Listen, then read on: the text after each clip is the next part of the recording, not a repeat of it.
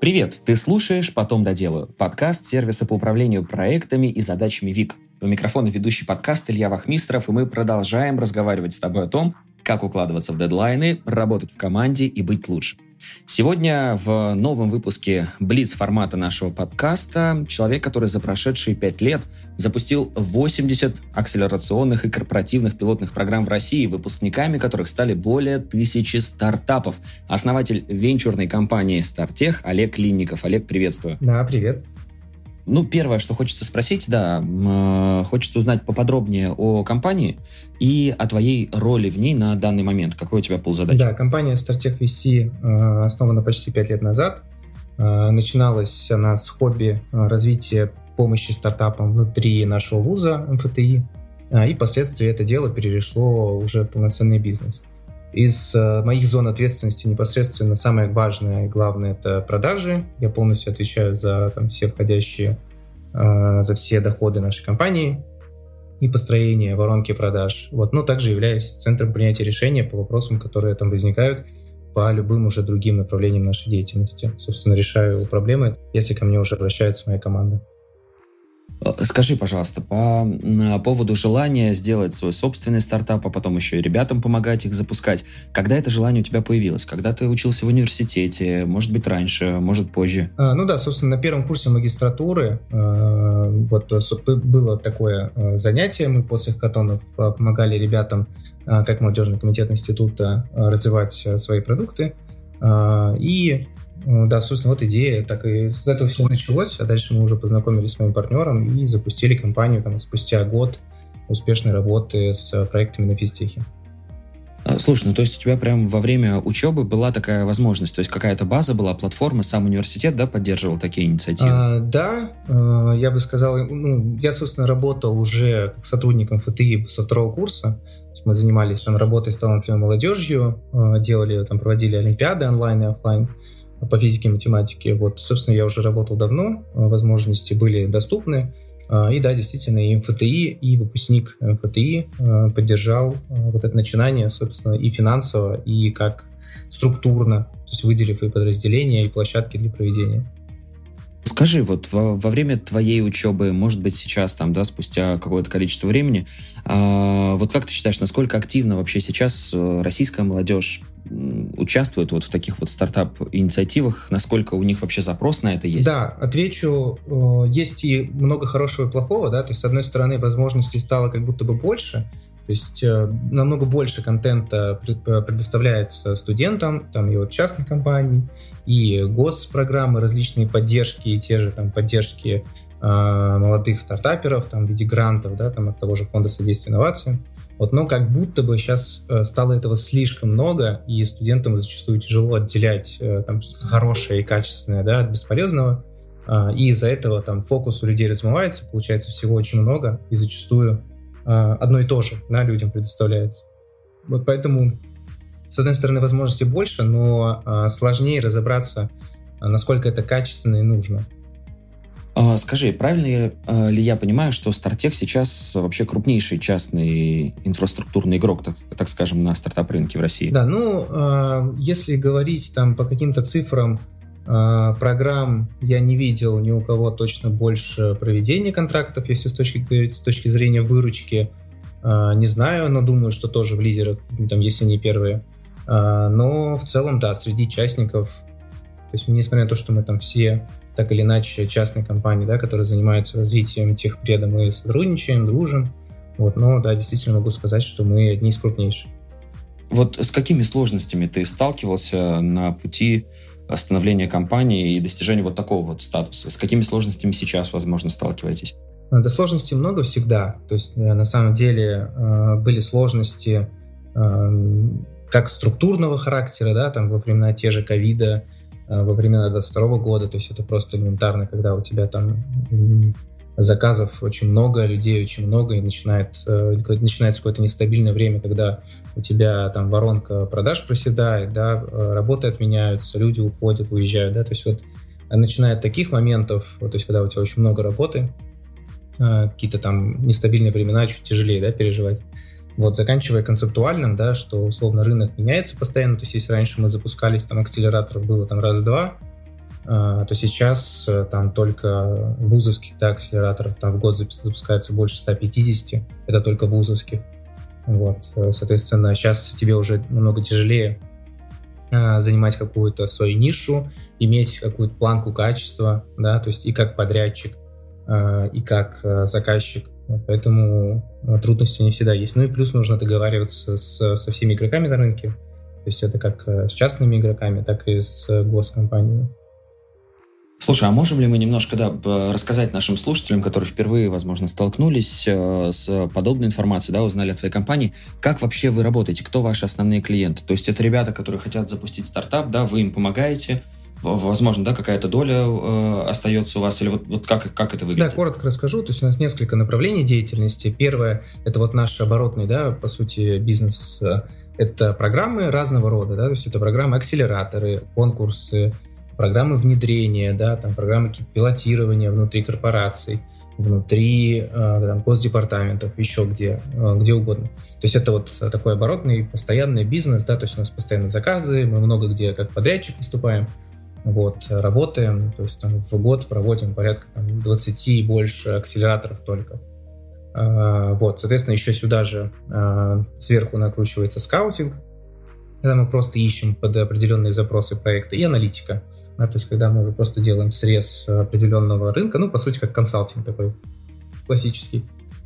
Второе направление нашей деятельности – это фонд. То есть у нас есть фонд, мы его собрали там с, а, с нашими инвесторами, партнерами, и фонд, это фонд инвестиций в проект ранней стадии. То есть, соответственно, здесь уже мы берем долю, но как полноценный инвестор. То есть в рамках своих программ, любой помощи, деятельности, там, вза взаимодействия в рамках сообщества мы ничего с проектов не берем. То есть ни долей, ни денег за программу, мы такое ничего не делаем. Вот, то есть у нас, по сути, мы заходим в капитал уже только с э, компаниями, куда мы заходим как инвесторы, с кем мы там на протяжении года-полутора выстроили хорошие отношения, понимаем, что нам лучше дальше вместе идти. Вот. Ну и третье направление деятельности — это сообщество, да, то есть у нас телеграм-канал на 5000 человек, а, и, соответственно, ну, это даже не канал, а чат, да, то есть это сложнее модерируется, сильнее. Вот, мы проводим большое количество мероприятий, есть какие-то мероприятия культовые, да, как наши бизнес-завтраки в Доме культуры, breakfast deal. Вот, есть какие-то мероприятия, которые мы просто ситуативно организовываем, просто потому что захотелось. Вот, то есть это вот первое, по сути, это мы зарабатываем первое направление, да, вот э, программы и услуги, это там деньги здесь сейчас, фонд — это у тебя, условно, перспективы, там, ты вкладываешься, чтобы на будущее денег заработать, и вот сообщество — это больше как просто хобби, да, нетворк, то есть это какое-то развлечение для нас, там, для команды и для проектов, которые в нашей воронке находятся. Ну вот э, возраст стартаперов, с которыми вы работаете, он играет роль? Ну, не знаю, может быть, проще общаться также вот со студентами, с ребятами вашего поколения? Или тут вообще все зависит от идеи, от команды, которая к вам приходит? Как выбираете стартапы, с которыми будете работать? На самом деле от возраста это прям точно не зависит, да, то есть э, совсем разные люди встречаются, так как мы работаем там даже не сотнями, а с тысячами да, проектами. Вот, поэтому нас, конечно, больше волнуют э, там, компетенции команды, да, и, собственно, там стадия, э, на которой находится идея там, в данный момент. Поэтому вот эти факторы, они наиболее там, значимы. Ну, с последнего времени для фонда, да, например, нам важно, чтобы еще у проекта выручка была. То есть, что люди уже там какой-то market fit нашли. Угу. На данный момент, вот как ты можешь оценить, э, как человек, который с этим работает ежедневно, в каком состоянии сейчас у нас стартап венчурный рынок России, и, может быть, какой-то прогноз можем на будущее дать? Да, а, в каком состоянии сейчас находится рынок? Ну, наверное, ни для кого не секрет, что он находится там на этапе очередного перестроения, да, то есть до я бы сказал, вот, да даже вот с 18, с 18 года по 21 год а, Россия, а, рынок в России, вот венчурный, он а, стремился к такому классическому, да, там, рынку стартаперскому, который там находится там, на Западе, да, условно, модель вот эта развита, когда проекты там на стадии идеи э, начинают там поднимать раунды, растить капитализацию, да, там куда-то выходить на глобальный рынок, э, инвесторы зарабатывают. Ну, то есть такая классическая модель, вот она, рынок к этому стремился, и в 2021 году действительно было, ну, там даже по статистике, да, посмотреть, огромное количество сделок, особенно в частном, особенно среди частных инвесторов. Э, то есть сделок было очень много, и в целом вообще в мире, там, 21 год, это, да, такой пик э, там, развития стартапов, э, если посмотреть там даже по количеству единорогов, да, которые там в год появились, как один из основных показателей такого роста. Вот, а 2021 год был очень знаменательным, показательным, в том числе для России.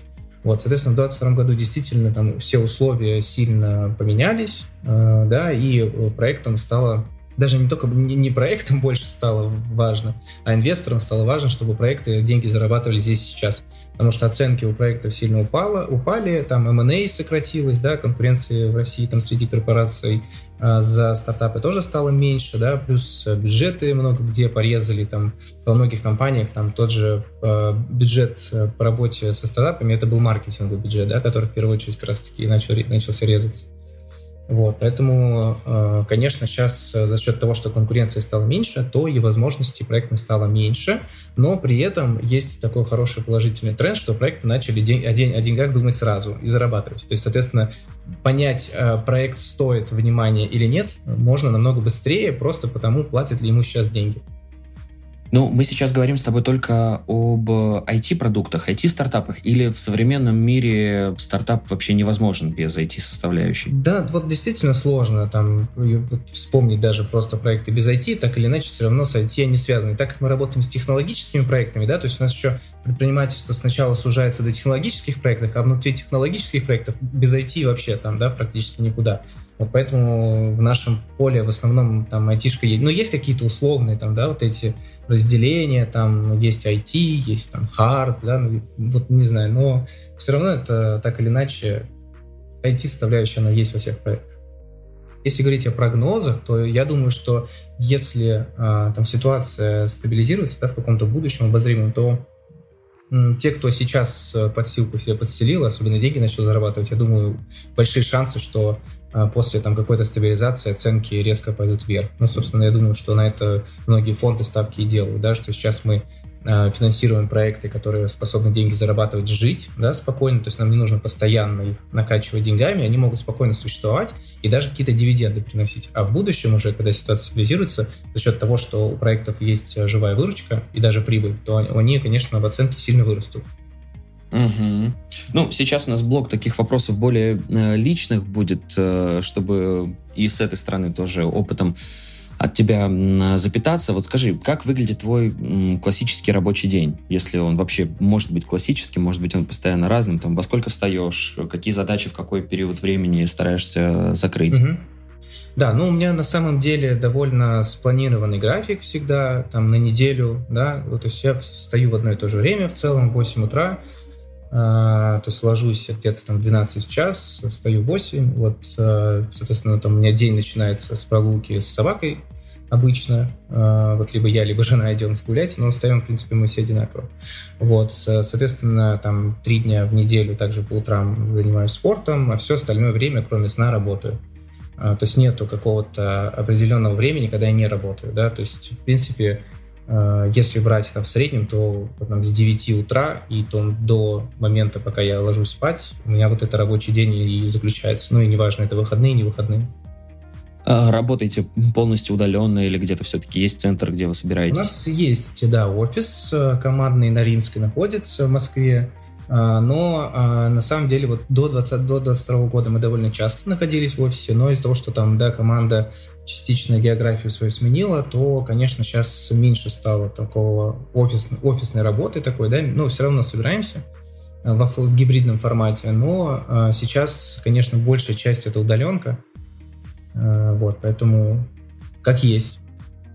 Ну, удается ли каким-то образом структуризировать свой рабочий день? Или это вот задачи, которые могут прилетать там в течение дня абсолютно неожиданно, и ты там стараешься вот по мере их прихода, так скажем, да, с ними разбираться. Вот как, как у тебя устроена в этом плане работа? Да, ну, я изначально там каждый день э, планирую, да, там, я очень четко работаю, вот самое для меня, наверное, важное, это приоритизация, да, задач. То есть я э, знаю четко, какие задачи важны мне на каждый день, недели и месяца. Вот, соответственно, от этих задач меня отвлечь ничего не может. А, то есть я их буду делать в любом случае, а все остальное, что входит, каждый день прилетает э, много задач, ну, так как я продажами занимаюсь, да, то есть у меня а, большое количество клиентов, они приходят э, сами, да, то есть по какому-то сарафанному радио, нас где-то рекомендуют и так далее. Соответственно, с каждым а, приходящим клиентом это приходит большой блок работы. Да, то есть сначала нужно там обсудить концепт, формировать там программу, список услуг, там состав их, вот, соответственно, потом коммерческие предложения, закупки, работа, ну вот как бы согласование, это большой пласт работы с каждым клиентом, и не факт, что это доходит до контракта, да, вот, поэтому, то есть, может, и эта работа появилась, и также там она никуда и ушла. Вот, конечно, такое каждый день случается. Но э, все равно какие-то вот основные важные вещи я не двигаю. И они у меня запланированы и четко по плану э, осуществляются. Ну, в любом случае, да, работа с продажами это такая история, вот как ты говоришь, что ну, без тех задач, которые неожиданно прилетают, не обойтись. Но вот бывает такое, что чувствуешь выгорание периодически. Если да, то когда это было в последний раз? И самое интересное, как справился с этим? А, ну, я скажу так. А, мне кажется, думаю, ты меня поймешь, все, кто а, занимаются предпринимательством, они, особенно фаундеры, да, они постоянно так или иначе выгорают, вот, с какой-то периодичностью, вот. А, у меня, наверное, эта периодичность, ну, где-то раз в полгода. То есть раз в полгода я... Ух, я думал, сейчас скажешь раз, раза два в день. Так да нет, ты... ну э, я... Нет, полгода это уже хорошо. Да, да, раз в два день можно так сказать, но это будет как-то наигранно преувеличено, я думаю. Настоящие там выгорания, да, когда ты действительно там, у тебя начинаются какие-то американские горки, и у тебя там настроение очень сильно падает, эффективность падает, это, наверное, где-то раз в полгода. А как справляешься с этим, если такое происходит? Да, э, на самом деле, как-то в какой-то момент я просто понял, что это состояние, оно такое родное, знакомое, да, то есть в нем ничего такого страшного нет. Вот, и если раньше я пробовал себя там как-то отвлекать, нужно чем-то заняться, там, попробовать понять, что к этому привело, там, и так далее, то сейчас, когда ты понимаешь, что на такой момент настал, ты просто понимаешь, ну, значит, всю следующую неделю можно вычеркнуть, потому что все, значит, я вот эту неделю буду сидеть смотреть в стену. Вот, то есть обычно у меня это... Угу. То есть ты вот так абстрагируешься, да, от задачи? Вот да, то есть есть какой-то... Да, то есть понятное дело, что предпринимательская работа, она никогда не состоит из э, да, задач, которые тебе нужно сделать. То есть э, большая часть э, там твоего движения, но создается задачами, которые ты сам себе придумал. Вот. И, соответственно, в этот момент, когда, когда там, ну, у меня выгорание случается, я делаю задачи, которые я должен сделать, да, потому что они лежат на мне, я за них отвечаю, либо что-то прям суперсерьезное. Я их, соответственно, всегда буду делать но э, генератор идей внутри меня в этот момент вообще никак не работает, не функционирует, и то есть я полностью там на неделю, ну да, практически нахожусь в таком э, зомби-состоянии, когда реально просто занимаюсь абсол- абсолютным тупником, вот, э, и просто, ну, примерно через неделю это надоедает, и ты такой, ну, надо снова идти работать, снова надо придумывать идеи и так далее. Вот, поэтому то, то есть желание само по себе появляется, да? Не так, что ты себя заставляешь, ну, а да, уже начинаешь Да, я думаю, я думаю, отчасти это потому, что я занимаюсь все-таки любимым делом, да, то есть у меня желание все равно оно появляется, там, э, выгорание, там, оно больше не связано, наверное, там, с какой-то личной мотивацией относительно своей работы, оно, наверное, больше связывается, связано с, там, с э, каким-то там переработкой, да, там каким-то количеством, большим количеством проблем, вот ну, больше с этим связано, а не с то, что там у тебя отношение к делу твоему меняется. Вот, поэтому, да, по большей части э, это все само проходит.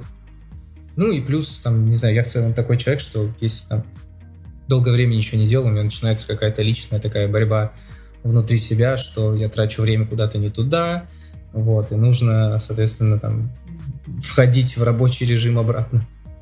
Вот э, хочется уточнить у тебя, вот те на полгода, да, пока ни, ни о каком выгорании мысли даже нет, вот как ты себя поддерживаешь в продуктивном состоянии? Какие вот здесь вот лайфхаки, техники мы можем дать? Вот те же, да, прогулки с собакой, о которой ты говорил, возможно, да, вот в эту категорию мы можем записать. Может, что-то еще? Ну, прогулка с собакой, это, наверное, такая бытовуха, да, то есть, собственно, там, я не, не относил бы сюда, там, знаете, такие вещи, как встречайтесь с друзьями почаще, это отвлекает. Ну, то есть, мне кажется, это слишком банальные вещи. А, то есть у меня, например, ну, мне кажется, у каждого человека, во-первых, свой рабочий график, да, кто-то работает там постоянно с, с одинаковой там эффективностью, да, и там хоть как-то и проси человека большего, он не будет ничего большего давать, потому что у него вот такой режим. Кто-то наскоками работает, да, там три дня поработал, все сделал, три дня ничего не делает. Человек три дня поработал, снова ничего не делает, или раз в неделю поработал вообще, и ладно. Если задачи выполняются, и там KPI все выполнены, ну, значит, все хорошо, и не надо туда, наверное, лезть. Вот. То есть у каждого свой э, график, и понятное дело, что если ты человека, э, который работает в одном графике, заставляешь работать в другом рабочем режиме, то у него выгорание будет наступать э, намного быстрее, да. Вот, то есть у меня наоборот, у меня вот если у меня все, соответственно, все запланированное реализуется, то мне, ну, я такой перфекционист, да, в этом плане. То есть если я список задач свой закрыл, выполнил, то есть я, например, не ложусь спать, если у меня на телефоне есть хоть одно уведомление, неважно где да, то есть э, я не могу, да, я не могу увидеть ни одного уведомления, ни одного прочитанного сообщения. То есть я заранее, если понимаю, что там какой-то определенный канал или приложение или ветка э, в почте, да, то есть она мне не продуктивная, она мне не нужна точно, то есть она у меня, соответственно, сразу улетает на беззвук.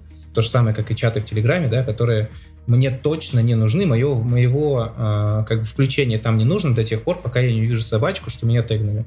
Да, то есть я, их, я, соответственно, все эти каналы сразу убираю, чтобы они меня не беспокоили, вот, а все остальные каналы, они, соответственно, я все эти уведомления вижу, вот, и, то есть я не ложусь спать, если у меня есть хотя бы одно красненькое, там, красненький кружочек, вот, в приложениях, в каналах, в чатах, на почте э, неотвеченное. Вот. Либо, если даже... Ну, а, а, а, я быстро просто да, спрошу, а бывало такое, что вот, ну, одно не прочитано, ты прочитал, потом второе, третье, и так вот друг за другом, и раз, а уже вставать пора? и уже как бы ложиться Ну, обычно там, я думаю, в 11-12 вечера там уже особо никто не беспокоит, и ты можешь спокойно свои дела закрывать. То есть редко кто прям в 11-12 вечера тебя прям так подряд, да, напихивает. Вот. Э, но, в принципе, если ты, например, там начинается такое, что ты там вступаешь в какую-то полемику, да, но бывает такое, что некоторые заказчики действительно работают в любое время, вот, ты с ними можешь бесконечно обсуждать, то есть ты просто четко ставишь, так вот, сегодня обсудили, вот резюме, договорились, продолжим завтра, да, и, соответственно, сообщение, там непрочитанная, перевел ее в задачу в Task Manager, да, то есть ее просто перевел, она у тебя там находится, завтра она у тебя всплывет, но сообщения у тебя нет, ну а если уж там прям написывает человек, хотя ты уже с ним договорился, все, спокойной ночи, ты также выключаешь э, звук на ночь, и все. Ну, соответственно, ты, ну, тут важно уведомление для себя закрыть, э, чтобы ты сам был доволен, собственно, что ты ничего не упустил, и все, что ты э, там мог пропустить, ты отложил, э, записал, и к этому ты вернешься обязательно. По поводу привычек, которые продуктивными тебе помогают оставаться, понятно. А есть ли те привычки, которые вот прям мешают работе, и ты вот стараешься с ними бороться? Возможно, не всегда получается, но борьба идет. А, из привычек, которые мешают работать, если опять же относиться к там, постановке задачи, там, построению графика, то есть э, там определенного рода задачи, которые, да, вот у меня есть э, как бы сильная сторона, это приоритизация, и она же моя слабая сторона одновременно. То есть я, собственно, очень вот четко стараюсь всегда задачи распределять по приоритетам, и из-за этого появляется много задач очень низкого приоритета. А, то есть которые вот, вот это вот, вот, вот из, из, не знаю, из баянистых объяснений, когда вот первый раз там про, про рассказывают про тайм-менеджмент что-то в школе, да, это вот задачи, которые несрочные и неважные, вот эти вот задачи, которые в самом-самом низу находятся, и вот э, когда они копятся, если я вижу иногда там список больше, чем из пяти таких задач, и плюс э, они занимают там какое-то приличное количество времени, чтобы их реализовать, но их все равно надо сделать по какой-то причине, то, конечно, вот это меня очень сильно мешает. То есть э, у меня начинает мозг почему-то думать вот как раз об этих незакрытых задачах, хотя я их сам себе отнес не в важные и не в срочные. Но когда их начинает копиться, они меня просто как бы мозг э, елозят. Ну и вот, кстати, из полезных еще э, привычек, то есть у меня есть, ну это такие тоже на самом деле известные вещи, что если там задача, условно, которая к тебе приходит, она занимает там порядка 50 секунд, то лучше сделай ее сразу. Вот, э, поэтому, наверное, в том числе поэтому там меня знают как человека, который отвечает всегда моментально. То есть если мне кто-то написал, я моментально отвечаю. Да, то есть это может быть просто там условно принято добро, там, да, э, там э, отвечу позже или еще что-то, но я всегда сразу отвечу. То есть у меня как бы это четкий такой, ну, не знаю, для меня это, ну, во-первых, как-то важно с точки зрения построения там моего корпоративного имиджа, да, что мы моментальные ребята. Вот. Ну и также это действительно помогает э, большую часть задач сразу э, ну, закрывать, если они очень быстрые. Лучше сразу ответить, чем потом это будет висеть. Потом человек не сразу может ответить, да, потому что ему ответил позже, он тоже тебе позже ответит. Вот и так далее. Угу, угу. Супер, супер, понял тебя. А, скажи, пожалуйста, по поводу приложений и сервисов, которыми ты пользуешься в работе, в команде, а с чем работаете, да, что мы тут можем, о чем рассказать? Да, э, я, у меня на самом деле очень долгая история, она еще начинается со школы, э, там еще в школе я пользовался Google очередями, э, вот, у меня как-то это было, да, заведено, что нужно свои задачи записывать, я, собственно, с этим уже пришел в ВУЗ, но в ВУЗе, когда вышел уже вот в проектный офис, да, то есть работа команды, мы сразу, я сразу с Google очередей пересел на Bittrex командный. А, вот, и, соответственно, начинал вот с него. А, Все нравилось. Ну и плюс всегда у меня был ежедневник. Я его очень вел всегда хорошо. И плюс я не любил всегда записывать э, в телефон что-то, у меня руки потеют, э, и мне неудобно записывать в телефон было в свое время, да. Вот, э, ну и телефон, раньше не такие экраны, как сейчас были, да, когда все, хорошо воспринимают, а раньше они подлагивали. Вот, соответственно, я ходил всегда с ежедневником, но ежедневник, конечно, ведет массу проблем, да, с собой, то, что его надо носить, э, задачи переносить тяжело э, и так далее. Вот, после этого я уже довольно давно перешел в Todoist. Todoist я пользуюсь, наверное, уже лет 5, может даже больше. Вот, э, то есть я, пользуюсь Todoist, пользуюсь э, Google календарем, Uh, и, ну, соответственно, если это говорить, если, наверное, про какой-то личный там менеджмент, да, то есть это вот Todoist и Google календарь, это больше, ну, календарь, конечно, и корпоративный, ну, календарь это просто как построение твоего графика, неотъемлемая часть твоей жизни, да, то есть там все, и личное, и рабочее, абсолютно все, это просто там твой план жизни, ты знаешь, когда ты свободен, когда ты не свободен. То есть Todoist для меня это э, запись э, всего и вся. То есть, да, для меня он, э, ну, из-за того, что вообще, на самом деле, приложение очень сильно скакнуло э, в плане удобности, да, то есть очень быстро можно все записывать. Э, то есть там, ну, из-за того, что есть очень много там всяких алгоритмов, которые тебе там задачу превращают сразу, да, как, какую ты хочешь видеть. А, вот, то есть мне это помогает. Э, это как, по сути, мне заменяет записную книжку, потому что там и заметки можно писать, да, то есть раньше э, эту функцию у меня выполняли как раз э, Google очереди и Evernote одновременно, да, то есть а здесь одно приложение, которое мне закрывает сразу два. Вот, а если говорить про корпоративные какие-то инструменты, то э, мы изначально были в Trello, э, когда только начинали работу, но с корпоративными, вот из-за того, что я на самом деле прям фанат построение а, вот различного рода приложений, да, а, там именно всякие там введения CRM и так далее, то вот в команде, например, у нас до сих пор там в разных отделах это не может прижиться. Я объясняю себе это тем, что когда мы начинали, то есть мы, мы с партнером, да, компанию открыли, вот с Владом Здоренко, то есть я очень структурный человек всегда был, я вот настоя, всегда настаивал на ведении там всех задач, а Влад как раз был человек, который абсолютно этим, этого не делал. И то есть, когда у тебя в команде есть, по сути, два человека, которые являются оба э, центром принятия решения, да, и, те, и тот, и тот человек, и когда ты с ними по-разному коммуницируешь, у людей начинается в голове непонятная фигня, потому что, с одной стороны, надо все структурно, а с другой стороны, наоборот, не структурно. И, конечно, вот у нас э, поэтому у части команды есть э, склонность к ведению, да, э, каких-то таск-менеджеров, корпоративных, а участия вообще нет. И никак не можем, вот ни, никак ты, ну, заставлять человека что-то делать, это глупо, вот, но объяснить не можешь, почему так лучше делать.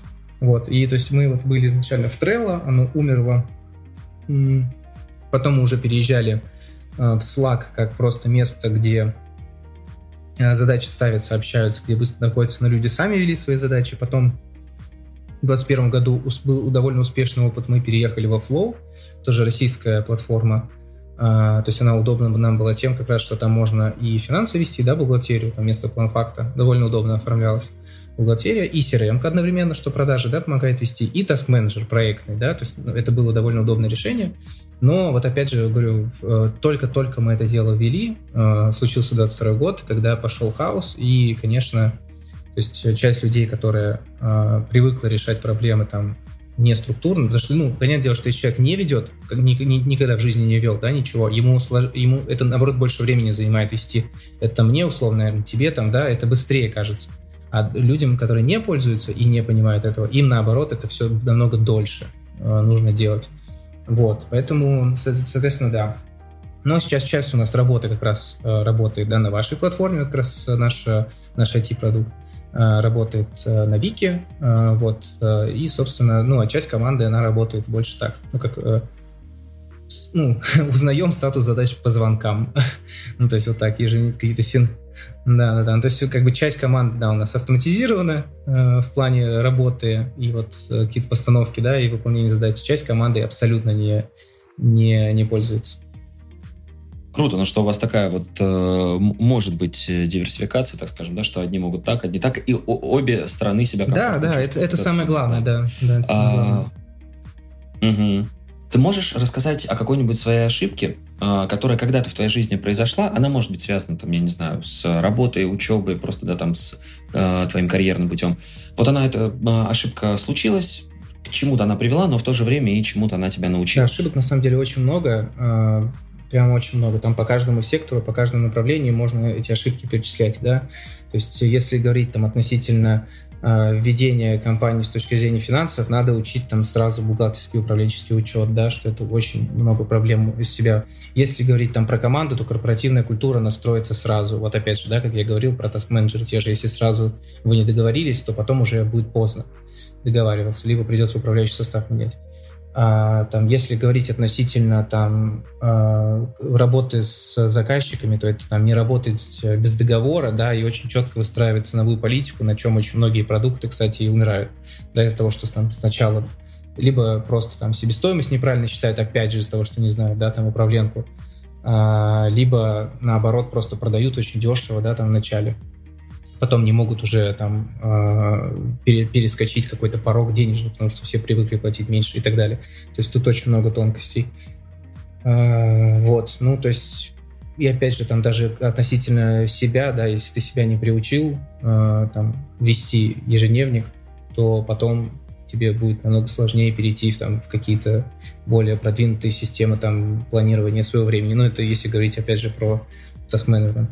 Вот. Поэтому ошибок, ошибок действительно море. Тут э, мы кладезь ошибок. Но мне кажется, кто не совершает ошибок, тот не растет. Это, мне кажется, прям очевидно.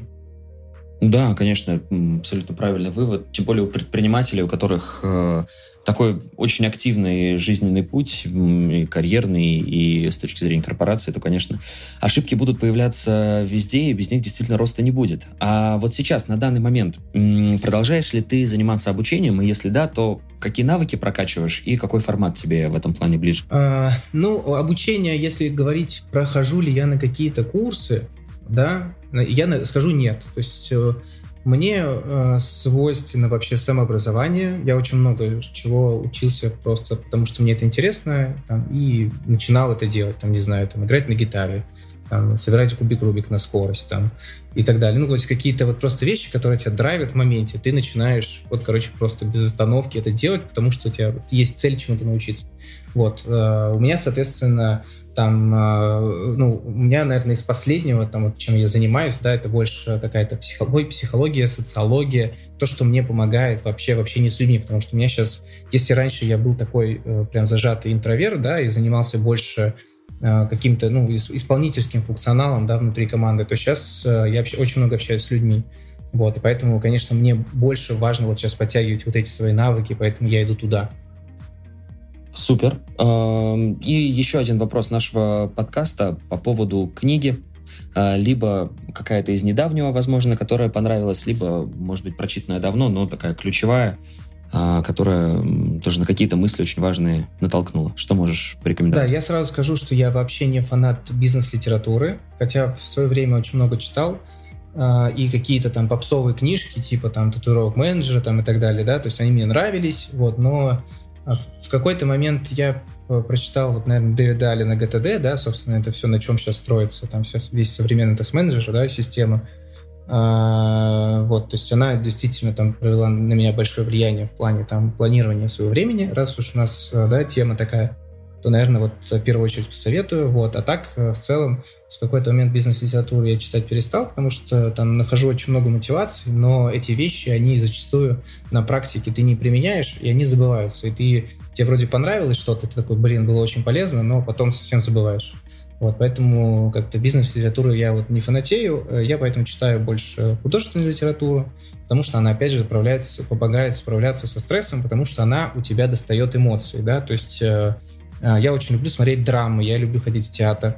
А, то есть я люблю делать какие-то вот вещи в свободное время, и там хожу, занимаюсь боксом, да, долгое время. Вот. Ну, то есть а, я занимаюсь какими-то вещами, которые мне позволяют эмоции, которые скапливаются у тебя на работе, особенно когда ты с людьми работаешь, ты не, не, не можешь позволить себе фонтанировать эмоциями, да, неважно, нравится тебе или не нравится что-то. Вот, поэтому как раз я советую, наверное, читать больше художественную литературу, которая действительно там ну, дает эмоции, да, не знаю, там, не знаю, могу посоветовать, не знаю, Халида Хасейни, да, «Бегущий за ветром», там одна из моих тоже любимых книжек, которая там очень сильно помогает, вот этому способствует как раз выходу эмоций. Супер. А, Олег, спасибо тебе огромное, что уделил время нашему подкасту. Знаю, что не, не совсем просто тебе э, было сейчас в этот период это сделать, но очень большая благодарность, что все-таки у нас все получилось. Выпуск состоялся, и слушатели смогут тебя услышать. Да, большое спасибо за приглашение. Буду рад помогать и дальше. Спасибо, что дослушал выпуск до конца. Делись этим и другими выпусками со своими друзьями и коллегами. Подписывайся, чтобы не пропустить новые. Ну и, конечно же, регистрируйся в нашем сервисе ВИК. ВИК отлично подходит для работы с собственными задачами, например, для планирования дел на день. Также подходит и для работы в команде. Регистрируйся, чтобы стать эффективнее и делать больше. На этом все. До встречи в следующем выпуске.